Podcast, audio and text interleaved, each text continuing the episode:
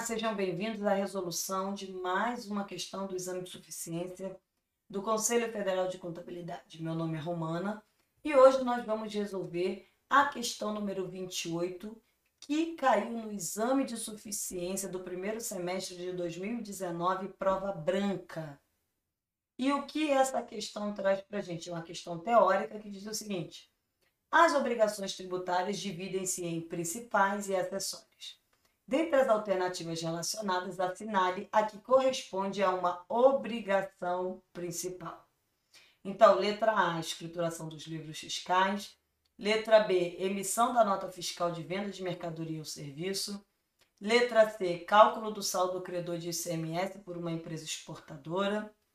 Letra D, uh, pagamento dos tributos incidentes sobre a prestação de serviços de qualquer natureza. Então, quando a gente fala em escrituração do livro fiscal, é uma obrigação acessória. Quando a gente fala de emissão de nota fiscal, também é obrigação acessória.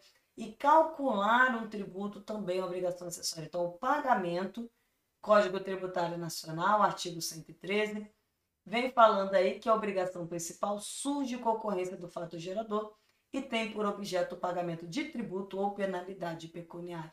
Então, letra D é a nossa obrigação principal. Então, obrigação acessória é o que o contribuinte, que é o sujeito passivo, ele tem que fazer, mas que não é tá, o pagamento do tributo.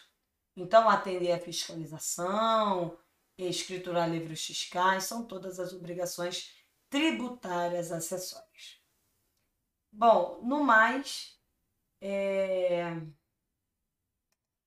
fiquem à vontade para curtir, comentar, fazer sugestões e é, agradeço a atenção de vocês aí. Até breve.